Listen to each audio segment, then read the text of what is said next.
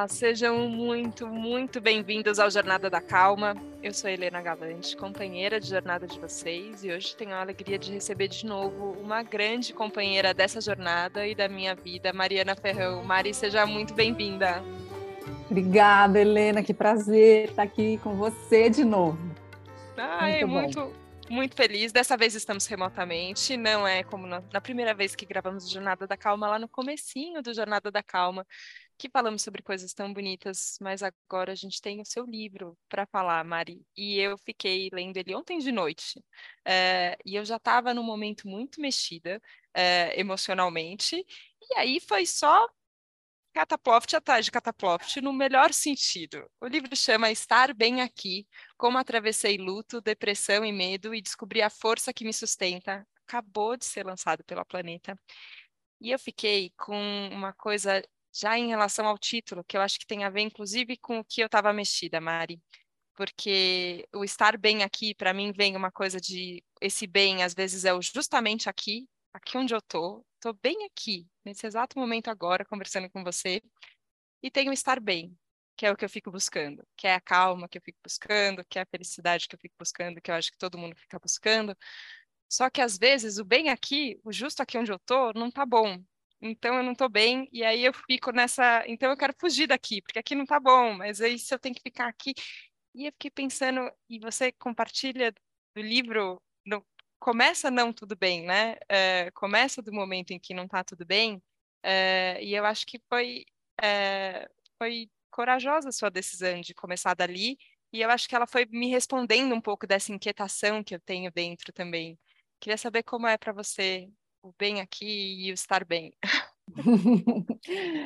É muito boa essa pergunta para a gente começar, porque na verdade eu sonhei com esse título.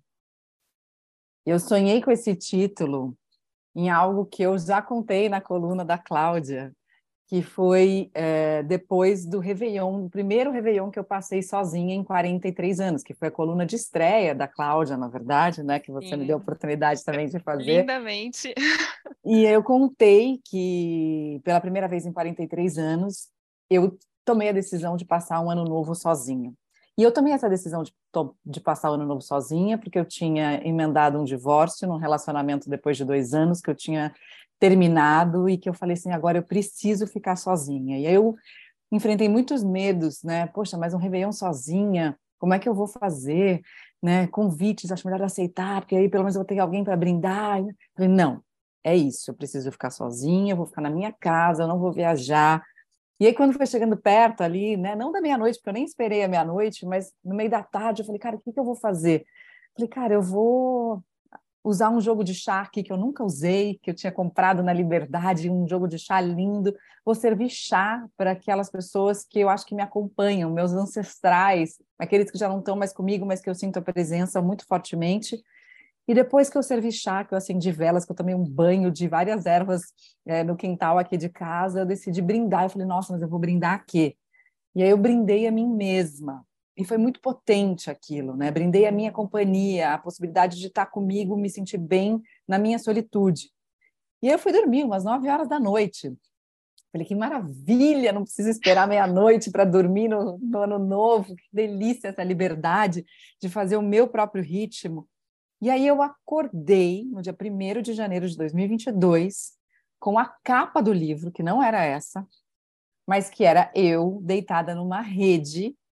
Só via os meus pés, eu não via é, o meu rosto, eu só via os meus pés na minha rede aqui na minha casa. E o estar bem aqui significava estar bem dentro do meu coração. Então esse foi o primeiro a primeira interpretação desse título, que era estar bem dentro de mim, né? E, obviamente, tem essas outras duas conotações que você trouxe, que é o estar bem aqui, nesse momento, no presente, agora, e o estar bem, né? É, que é como é que a gente constrói esse dia a dia de felicidade, ou pelo menos de, eu, digamos, eu diria assim, de um certo relaxamento nas incertezas, nas inseguranças e, e em todas as instabilidades que a vida apresenta. E eu acho que tem a ver com isso, assim, né? Como é que você é, pode, a partir do coração, estar bem, primeiro aqui dentro, para mesmo que não esteja bem tudo aqui fora, você continuar bem. Eu acho que é isso. E aí, quando você fala da decisão de começar o livro é, com uma parte da minha vida que foi uma parte muito difícil, né, que foi a depressão, sobre a qual a gente já falou bastante aqui no, na, no primeiro Jornada da Calma que a gente fez, é, apesar de, desse ter sido um momento muito difícil, hoje ele é um momento muito contextualizado na minha história, ele é um momento muito integrado à minha história, e ele é um momento que me trouxe muitas reflexões, muitos aprendizados, e que me fez subir alguns degrauzinhos na espiral da vida, que eu acho que a gente vai passando por desafios semelhantes, né? Em muitos momentos da nossa vida, mas a gente vai subindo. Cada momento a gente está numa curva um pouquinho mais alta da espiral. Então, eu acho que é um momento para mim que, apesar de ter sido muito difícil, ele já está aqui num lugar bem guardado do meu coração e ele já está resolvido, assim, já está num lugar bom. Agora, essa expressão que você usou do relaxamento na incerteza, e essa palavra de relaxamento, porque não é, é, não é com tensão, né, que a gente consegue lidar com as incertezas e com as inseguranças, inclusive com os medos, é com relaxamento, parece que é mais com soltura. É, e na Cláudia, quando a gente estava, inclusive, escolhendo o nome da coluna, né, que a gente fala dessa natureza que é verdadeira, dessa verdadeira natureza nossa, eu fico pensando no quanto ela tem de relaxamento e o quanto é, o quanto a gente coloca de tensão, né? Eu percebo o quanto eu coloco de tensão no dia a dia que não precisa. A gente estava um pouquinho antes de começar a gravar, falando inclusive das suas aulas de, de Tai Chi Chuan, é, e às vezes você compartilha um vídeo, eu fico olhando, e é engraçado, né? Porque é num tempo diferente do tempo das redes sociais, né? Porque Muito. o movimento é lento. É, e aí eu paro para ver e eu fico, como é que, como é que é isso, né? É, desse é uma ação, não é uma inação. É, tem, tem uma atividade acontecendo, tem um movimento acontecendo, tem essa vida em espiral rolando, só que o ritmo é muito diferente. Só que às vezes eu percebo que se eu estou num dia muito agitada, aquilo me, me mobiliza também. Aí que eu, aí que eu paro para ver mesmo. É, como, é, como isso tem feito parte, Mari, da, da, sua, da sua rotina e também desse seu processo de descobertas? Nossa, o Tai Chi foi um achado, assim. É, e, e, e, através das redes sociais, né? O meu professor, que é o Wagner Aires, me mandou uma mensagem, porque eu é, tinha um grupo de Tai Chi que eu praticava no interior de São Paulo, quando eu alugava casa em Itu, mas era aquela coisa de ah, um grupo, assim, que eu não tinha me conectado muito com a marcialidade do Tai Chi, porque o Tai Chi é uma arte marcial, né? É, e aí o Wagner viu que eu postava alguns vídeos ali no final de semana, quando eu fazia o Tai Chi nesse grupo, é, e ele falou, poxa, eu gostaria de te dar uma aula. E isso foi em agosto de 2021. E aí eu falei, tá bom, eu quero fazer uma aula, até porque eu tinha parado de alugar a casa lá em Itu e eu ia parar com as aulas de Tai Chi, era uma coisa que eu sabia que tinha algum lugar que mexia comigo que eu não me sentia confortável e eu gosto muito de ir atrás dos meus incômodos, né? Que eu acho, bom, aonde mora o seu incômodo, mora alguma coisa para onde você tem que olhar. E aí eu falei, tá bom, quero fazer uma aula. E aí ele foi me dando aulas, assim, e falando coisas. Então, e tem tudo a ver com o que você falou do relaxamento na incerteza, porque o princípio básico, o princípio número um do Tai Chi como filosofia é aprender a relaxar. E aí você fala, meu Deus, como a gente não sabe relaxar tem tensão em tudo quanto é canto, de tudo quanto é jeito, e por mais que a gente ache que a gente está relaxado, a gente não está. Né? Então, mesmo essa cena que eu descrevi antes, às vezes você está lá na rede da sua casa, num dia que não tem muito o que fazer, mas a sua cabeça está a milhão, sua cervical está doendo, sua lombar tem tensão, seu joelho não sei o quê, e a gente não está relaxado de fato. E a palavra em chinês, eu estou aprendendo um pouquinho, né? mas muito uhum. pouco, mas a palavra em chinês para relaxamento é fan song escreve F-A-N-G-S-O-N-G, Fanson. E Fanson é um ideograma composto de dois símbolos, e o primeiro símbolo significa você se localizar em 10 mil metros quadrados, que é muito louco da gente pensar, porque é até difícil da gente imaginar o que são 10 mil metros quadrados, mas basicamente o conceito é, como é que eu posso relaxar se eu não sei onde eu estou? Então, antes de relaxar, eu preciso descobrir onde eu estou. Porque assim, né, sei lá, você está no meio de uma guerra. Se você não souber onde você está, cara, você não tem como relaxar, você não sabe de onde está vindo o inimigo, né? Mas assim, poxa, eu estou em casa, sei lá, estou na casa da minha melhor amiga, estou na casa da minha avó, né? porra, aqui tá, tô localizado, então agora eu posso relaxar. Ou mesmo assim, eu estou na rede, gente, eu tô na rede, né? O que que tem em volta? Tudo bem, eu tô em São Paulo, tá rolando, né, tudo isso que tá rolando aqui em volta de mim, esse trânsito, essa confusão, Copa do Mundo, etc, nanã, guerra, mas eu tô aqui na minha casa, então me localizei. E o segundo conceito, ele vem do enraizamento de um pinheiro, ele é um, ele é um ideograma que representa um pinheiro, ou seja, algo que está absolutamente enraizado por baixo, mas solto na parte de cima, que pode se movimentar com o vento, que pode ter a flexibilidade que o vento traz, mas sem perder a base, sem perder a raiz. Então, é a localização, a, a raiz, aquilo que te dá estrutura, que te dá fundamento, para daí aqui em cima você poder uh, não ter tensão, e quando você começa a entender isso, e você falou uma coisa muito bonita também da história, né? Da energia, você percebe que tem, quando você assiste os vídeos, você percebe que tem algo rolando ali num outro ritmo, é porque na hora que você realmente acessa essa base do Tai Chi, que você coloca os seus pés no chão e tem uma coisa de você sugar o solo com como se fosse né, a planta do pé, assim, um meinho, que é o ponto dos rins na medicina chinesa, é por onde sobe a energia vital. Então você aciona e dá uma torcida na sua musculatura interna da coxa, separando seus joelhos e abrindo as virilhas. E aí você sente que você está enraizado. Quando você sente que você está enraizado, você começa a sentir a energia espiralando pelo seu corpo, que é a energia vital. É muito só que aí você vai aprendendo que o trabalho do Tai Chi é um trabalho energético. E a energia, ela não se movimenta no ritmo da correria. Ela se movimenta em outro ritmo. E a sutileza da percepção da energia ela é isso, ela é sutil. Né? E, pra, e a gente precisa aumentar a nossa percepção para a gente começar a perceber o movimento energético. Então, às vezes, a gente faz treinos de sequências, sei lá, são quatro movimentos, quatro, mas a gente demora 25 minutos em quatro movimentos, para você ir aumentando as camadas de percepção. E é muito diferente do que a gente faz no dia a dia, em que a gente vai absorvendo o mundo em velocidade máxima, né? E pouca coisa a gente lembra depois, e pouca coisa a gente percebeu. Mas quando a gente começa a perceber nesse, né, quando a gente aumenta, começa a aumentar o grau de percepção, a gente vai entendendo o que, que aquilo faz com a gente. É, é interessante porque eu sempre acho que os gatos são um bom termômetro. Eu tenho duas gatas em casa, né? Eu começo a praticar, elas vêm para perto. E porque elas sentem que alguma coisa ali na vibração energética mudou. É muito louco. É demais, eu acho incrível isso que você se propõe e muito generosamente compartilha com a gente, que é de experimentar. É, só que no livro você usa uma outra palavra que você inclusive inventou, inspirado em Conceição Evaristo, na escrevivência dela, que eu acho é, muito linda e, e conheci Conceição é, recentemente, fiquei muito tocada por ver o quanto essa vivência escrita é, é de fato a, a experiência dela na Terra, assim, no mundo. É, só que você propõe uma explorescência. É, então, como a gente é, explora isso que está na nossa essência, que eu acho que tem a ver com esse experimentar, que você se permite, que você vai compartilhando com a gente o quanto você está experimentando. Só que a sensação que eu tenho é que ele é nessas 25 camadas mais profundas, que talvez o, o Tai Chi chega, assim, porque, porque é isso, porque mexe no que é sutil.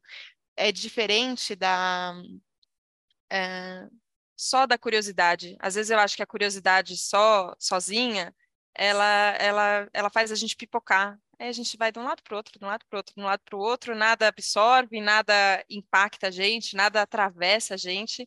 Só que a hora que você falou disso e, e às vezes cutuca também, né? É, eu, eu percebi ali nos exercícios do livro que, que às vezes a exploração dessa essência ela, ela vai mexer em lugares é, fundos, né? E aí tem um monte de coisa ali parada também que a gente tem que, tem que, enfim, mexer.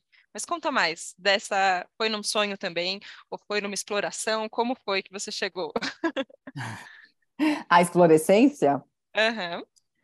Eu acho que a explorescência nasceu de uma. Primeiro, né? A palavra, preciso fazer, dar créditos aqui, porque eu fiz uma provocação para uma, uma amiga que estava trabalhando comigo, que é a Isadora Coelho, que é uma linda, que hoje está tá morando fora do país, mas que eu falei para ela, falei, eu quero uma, uma palavra para descrever o que é o Unboxing Me, né? Que é essa jornada de autodesenvolvimento que eu faço desde 2018. E aí ela veio com essa palavra explorescência, porque ela falou assim, cara, Maria, eu acho, para mim você tem o arquétipo da exploradora, dessa pessoa que é uma, uma constante inquieta com a vida e que quer experimentar mesmo, né? Então eu acho que isso é uma coisa que você traz, e realmente eu trago isso desde muito pequena, e, e, aí, e ela falou assim, eu quero juntar isso com a essência, porque você, no fundo, no fundo, é uma exploradora da sua própria essência, e a partir dessa viagem interna você permite que outras pessoas tracem esse caminho. E, e, eu amei essa palavra, porque no fundo, no fundo é isso mesmo, é a nossa coragem de ir através dessa exploração curiosa da nossa essência, né, de, de olhar para dentro da gente como se fosse um grande tesouro, como se fosse um caça ao tesouro. Onde estão os nossos tesouros escondidos? E o tesouro não necessariamente são só preciosidades, né, valiosas e pérolas e joias. O tesouro também é formado pelas dores, né? Tem um livro maravilhoso que eu, assim, que é uma inspiração para mim, chamado A Joia na Ferida, que é de uma terapeuta junguiana, é, com quem depois eu fiquei tão apaixonada, ela é californiana, mas eu fiquei tão apaixonada por ela depois que eu fui fazer análise com ela à distância, antes da pandemia, onde nem estava né, tanta análise online assim, mas eu fiquei tão mexida com essa mulher, porque essa mulher, ela perdeu a mãe logo depois que a mãe dela nasceu. É, ela chama Rose Emily. É, e ela, ela perdeu a mãe seis dias depois que ela nasceu. E por causa dessa perda tão violenta, né, logo depois do nascimento, em que ela não pôde conviver com a mãe, e ainda está, obviamente, a morte da mãe estava associada ao parto, então ela tinha uma culpa que ela carregava por causa disso, ela começou a ter queloides no corpo.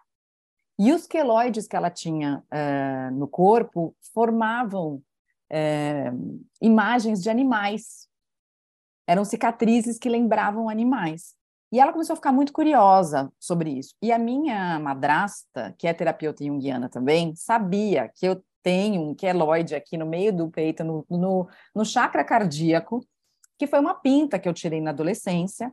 E eu, na época que eu apresentava o Jornal da Band, eu, quando era um enquadramento mais fechado, assim, eu morria de vergonha desse queloide. Então, eu maquiava o queloide, né? E tinha vergonha daquela cicatriz. As pessoas me perguntavam, mas o que é isso que você tem aí? Você levou um tiro? Eu falei, gente, se eu tivesse levado um tiro aqui, acho que eu não estaria aqui para contar a história, né?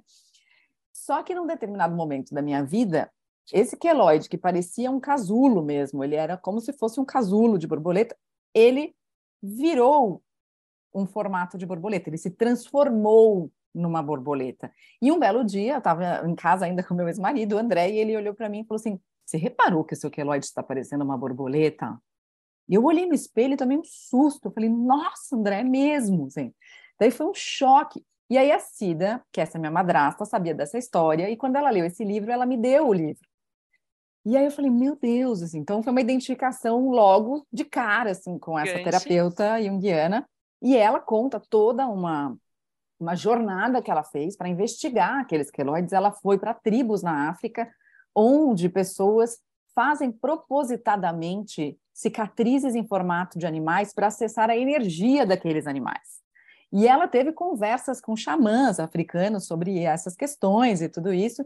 E aí, esse livro me abriu portas assim imensas, mas basicamente a grande mensagem do livro é um livro é, é, é sobre a sua dor, né? Sobre como a dor pode ser uma, ou como uma cicatriz, pode ser uma fresta de luz para que tudo se ilumine. Né? Porque a gente, e, e eu é, costumo falar isso, assim, eu acho que a cicatriz, você pode olhar para as cicatrizes da sua vida, né? De duas maneiras, uma com vergonha e querendo esconder, como eu quis esconder no Jornal da Band, poxa, não quero, não queria ter vivido isso, arrependimento, vergonha, culpa, né? Mesmo que seja alguma coisa que você não tem culpa, muitas vezes as nossas dores, a gente, né, a gente sabe muito de histórias, por exemplo, de traumas em que as pessoas não têm culpa nenhuma, mas que elas se sentem culpadas pelos abusos que sofreram. Então você pode olhar para isso como uma vergonha, como uma culpa, como um arrependimento, mas você também pode olhar para aquela cicatriz como uma fresta de luz. E aí você precisa ter coragem, né, de colocar uma lanterninha ali dentro, abrir uma fresta e olhar, cara, de trás para frente agora, olhando essa ferida pelo retrovisor.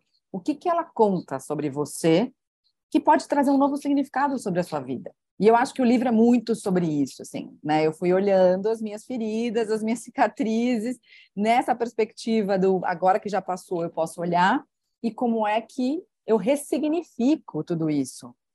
Porque eu falo, inclusive, isso no livro, eu gosto de olhar para a minha vida como se ela fosse um punhado de estrelinhas que juntas formam uma constelação de sentido, né? Cada, cada capítulo, cada história, cada narrativa é uma estrela na minha constelação que vai fazer sentido, dependendo de como eu alinhavar essa história. Agora, uma das estrelas recentes que você fala no livro, é, e que eu achei também muito bonito de você trazer isso dessa forma, é, que é um outro jeito de olhar para a paixão também. Para o quanto a paixão muda a gente, a gente persegue essa paixão também, só que ela transforma a gente de maneiras é, intensas, muito intensas, e, e inclusive impactam em todas as etapas do, da vida, né? Inclusive no livro também teve, teve impacto de como você lidou com o livro.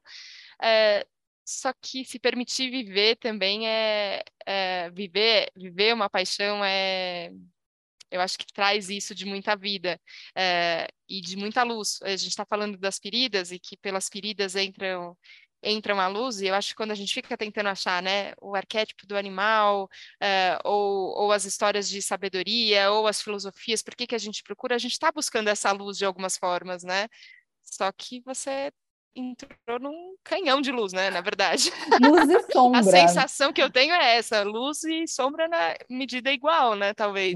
Na mesma medida, é, e foi bem impactante para mim, porque eu tinha, enfim, decidido né? Tanto é que eu tive o Réveillon sozinha, decidi que eu ia ficar sozinha, e aí que eu ia escrever o livro, que é, assim, de 2022 não passava, esse livro é um desejo muito antigo, e eu tinha decidido, bom, 2022 agora não dá para passar, né? Sonhei com isso no dia 1 de janeiro, é um baita presente esse sonho, tenho que escrever.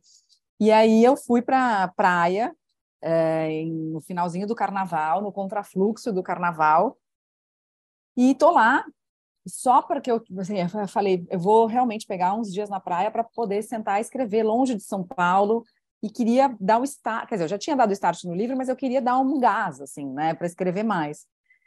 E aí eu, enfim, vivi vários processos nessa semana que eu não estava esperando que iam acontecer, até de descoberta e redescoberta do meu feminino, numa coisa muito potente através de um outro sonho que eu tive, que também está narrado no livro.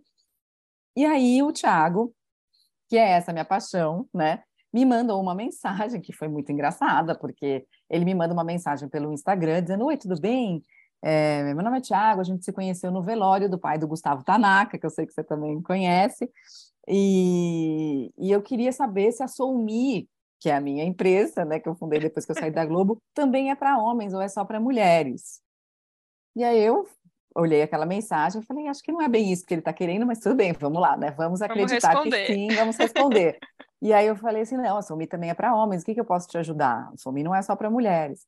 E aí ele me manda uma lista de coisas, dizendo assim, ah, é, eu estou precisando rever meu papel como pai e provedor, estou querendo rever, rever a minha relação com o dinheiro e com o meu servir, estou querendo é, entender um pouco do meu da minha, da minha criança ferida, do meu adolescente mimado e rebelde, e eu acho que você é uma pessoa que já está com tudo isso muito bem equalizado e resolvido. Quando eu terminei de ler essa mensagem, eu dei uma gargalhada. Eu falei, bom, se eu tivesse com tudo isso bem resolvido, eu estaria em outro plano já, iluminada, não estaria não estava aqui. Não estava aqui. E aí eu dei uma gargalhada e respondi para ele. Falei assim, gargalhei, não estou com nada disso resolvido, mas sim podemos conversar, vamos tomar um café. E aí ele me manda uma lista de horários de café possíveis, assim. E nenhum horário batia com o meu. Nenhum, nenhum, nenhum. E aí eu falei, olha, eu estou na praia, é, eu posso falar pelo telefone, se você quiser. E aí, isso, na sexta-feira à noite é um horário bom para mim. E aí ele falou, tá, tá bom, também posso na sexta-feira à noite. E ele me manda, a gente tinha marcado de conversar 9 horas da noite, ele me manda um link do Zoom. Eu falei, ah, não, link do Zoom não, cara. Eu preferia falar por telefone, porque eu morro de saudade de conversar pelo telefone. Eu sou da época do telefone. Assim, Deliciosa que... época de é... falar no telefone. O telefone tem uma coisa de liberdade, assim, né? Você fica imaginando a cara do outro, mas você vai sentindo a respiração é diferente. E aí, e, e foi interessante, porque depois eu descobri que ele tinha achado que eu não queria falar no Zoom porque eu não estava arrumada. E, na verdade, foi tão louco, porque eu não sei por quê mas eu me arrumei para ter essa conversa no telefone. Então, eu me maquiei para ter essa conversa no telefone, coloquei uma roupa bonita. E como eu estava num flat muito pequeno na praia, eu falei assim: eu quero ter essa conversa também ao ar livre, olhando para o céu. Então, eu desci na área da piscina do flat onde eu estava. E era por isso também que eu não queria fazer Zoom, porque eu não pegava direito a internet. Então, eu queria. Mas aí eu olhei para mim antes de sair do flat, no espelho, e falei assim: Mariana, você está arrumada para falar no telefone? E, e, como eu tinha vivido essa, essa, esses rituais de processo de redescoberta do meu feminino, eu olhei para mim mesma no espelho como se eu fosse duas pessoas, né, falando. Eu falei assim, dá licença, que essa é a nova Mari. Eu me arrumo sim para falar no, no telefone. Dei uma piscadinha para mim mesma. Então eu desci para essa conversa desse jeito. E quando ele falou alô, eu falei, fudeu. E foi assim. e a gente conversou quatro horas no telefone. E eu falava assim, só que basicamente nas duas primeiras horas só ele falou. E eu falei, gente, ele está descrevendo a minha vida, só que é a vida dele. E foi muito louco perceber, assim, que quanto ele estava falando dele e ao mesmo tempo eu me sentia representado, representada pela fala dele. E bom, aí eu falei para ele, quatro, horas depois, ele falou: ah, essa conversa não acabou. Eu falei: pois é, eu sei que essa conversa não acabou. Eu falei: eu vou ficar aqui na praia até segunda-feira de manhã. Se você quiser vir passar o dia aqui domingo comigo, tá convidado. Ele: olha que eu levo os convites a sério. Eu falei: mas meu convite é sério. E aí, só que eu torcendo, torcendo, torcendo para ele chegar bem tarde no domingo, porque eu queria muito escrever. Eu falei, cara, só falta chegar cedo, eu já não tinha escrito o que eu queria escrever. Bom, deu tudo errado. Ele me mandou várias mensagens ao longo da, da, da, do dia para dizer: Olha, tô atrasado, tô atrasado, tô atrasado. Caiu uma baita chuva na estrada. Daí ele mandou um áudio tipo oito e meia da noite. Eu falei, eu, quando eu comecei a ouvir o áudio, eu falei assim: Claro, ele não vem, né? Óbvio óbvio. Aí ele falou: olha, tá chovendo na estrada, não estou enxergando nada, tá um baita temporal, aconteceram mil coisas, mas algo está me dizendo que eu tenho que ir. Então eu estou indo. Tudo bem? E aí ele chegou na hora que eu queria, porque eu já tinha feito tudo que eu precisava. E aí a gente ficou junto na, na sexta-feira à noite e começamos a viver essa paixão intensa que me deixou longe do livro por dois meses, porque eu não dormia, não fazia nada, só queria ficar perto, só queria ficar com ele, etc. No meio disso tudo ainda fiz um curso de formação de yoga, então estava uma zona, uma bagunça. E aí eu tive uma síndrome do pânico dois meses depois disso, dormindo quatro horas por noite, e percebi, né, o que eu descrevo no livro é isso, que eu percebi que a minha disciplina, né, porque eu sempre fui uma pessoa absolutamente rigorosa com os meus horários, com a minha alimentação, com a quantidade de sono, que a minha disciplina, quando eu não consegui mantê-la, se tornou uma prisão para mim mesma é, no sentido de que, porque eu fui me sentindo descuidada, eu fui me sentindo abandonada por mim, apesar de eu estar, ao mesmo tempo, indo atrás de um desejo que era meu, mas me abandonando no meio desse caminho. E foi muito importante a gente ter vivido aquilo, foi, foi muito difícil, porque é, eu me senti uma fraude. Como é que eu posso trabalhar com saúde mental e emocional e, e, e não conseguir evitar uma síndrome do pânico? Mas, ao mesmo tempo, foi muito importante no sentido de perceber cara, não dá, porque se você se abandona no meio do caminho, você vai quebrar, né? Você vai, não vai conseguir ir adiante. E foi interessante, porque quando a gente estava a caminho da psiquiatra, nesse dia que eu marquei uma consulta de urgência com a psiquiatra, ele falou para mim: você vai achar estranho, mas para mim é um presente estar vivendo um momento seu tão vulnerável do seu lado. E eu entendi aquilo, porque para mim foi talvez o primeiro momento em que eu comecei, de fato, a tirar umas casquinhas do meu coração e ir abrindo as camadas, e no sentido de entregar um coração mais limpo, mais livre e mais vulnerável para alguém que estava do meu lado, do tipo, essa aqui sou eu, cara. Assim, ó, nua mesmo. E ao longo desse tempo, agora a gente está junto há nove meses, eu sinto que cada vez mais eu vou tirando essas camadas e me dá um medo, um medo, um medo que eu falo, cara, e agora? Agora não tem nada cobrindo isso, meu Deus. Mas ao mesmo tempo vira uma potência, né, muito forte, porque você vai se revelando para você também. A maneira de você se revelar para o outro é uma maneira de você se revelar para você.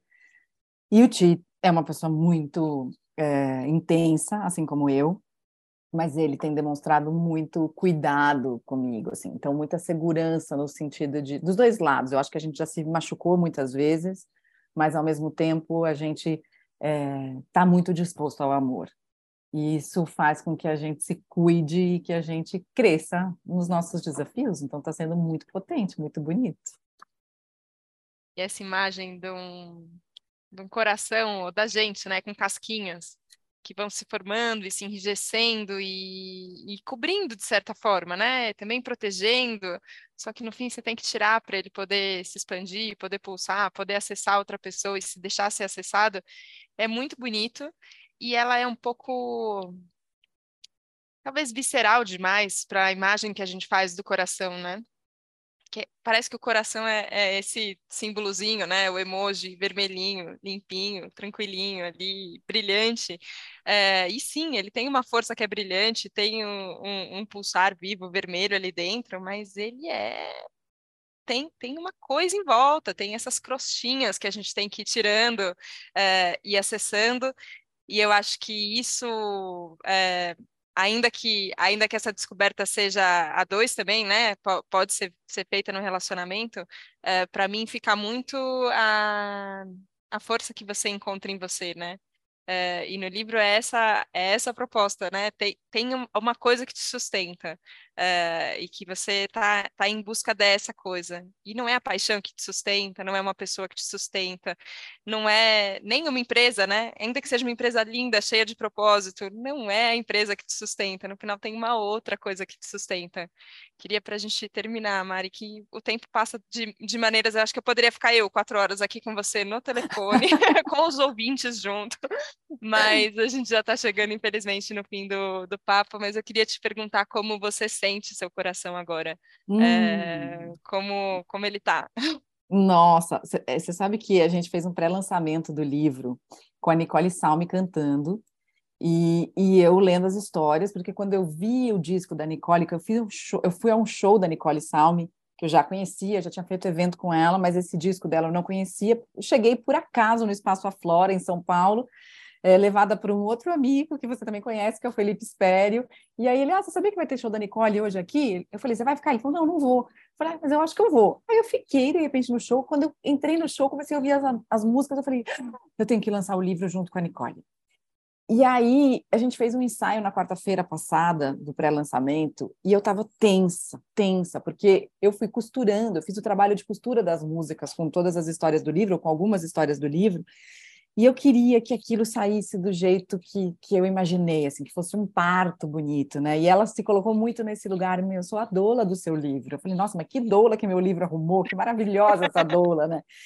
E aí, no dia que eu que eu estava no, no, ensaio, não, eu não consegui relaxar. Eu estava tensa com uma série de coisas, mas no dia seguinte, que foi a quinta-feira, eu me lembrei é, da primeira vez que eu fui dançar no palco do Faustão, a primeira música da Dança dos Famosos.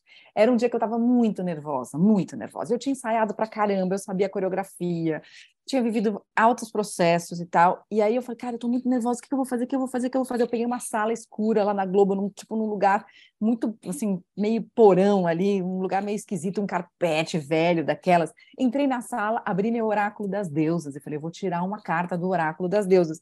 E quando eu peguei a carta, veio Mat, a deusa da justiça, e propunha uma meditação em cima de Mat. De repente eu comecei a meditar e era como se a deusa da justiça tivesse falado assim para mim: a única coisa justa que você pode fazer por você nesse momento é brincar. É entrar no palco e brincar com a sua menina, leva ela para dançar. É essa menina que quer dançar e que dança desde criança que vai entrar nesse palco. E aí eu me lembrei disso no dia do lançamento. Eu falei, cara, hoje eu vou brincar. E na hora que eu decidi brincar, que tem muito a ver com relaxamento, com o começo da nossa conversa, né? Óbvio, porque a gente só brinca quando a gente está relaxado. É, eu entrei, a primeira cena do nosso pré-lançamento era eu de frente para um espelho. Eu tinha escolhido um vestido completamente nude, assim, que também ajudou muito a comunicar essa mensagem da nudez. Então eu estava na frente do espelho e eu ia cantar aquela música, é, que é uma música do Cazuza, que é aquela música quando a gente conversa, contando casos, besteiras, mas ela fala assim: eu preciso dizer que te amo. E na verdade eu, eu ia dizer eu preciso dizer que eu me amo. Me ganhar ou perder sem engano. Que é uma. Eu não sei cantar. Então, assim, eu queria me expor até no fato de eu não saber cantar, mas dizer que eu me amo e que meu amor sustenta aquilo que eu sei que eu não sei fazer. Inclusive isso.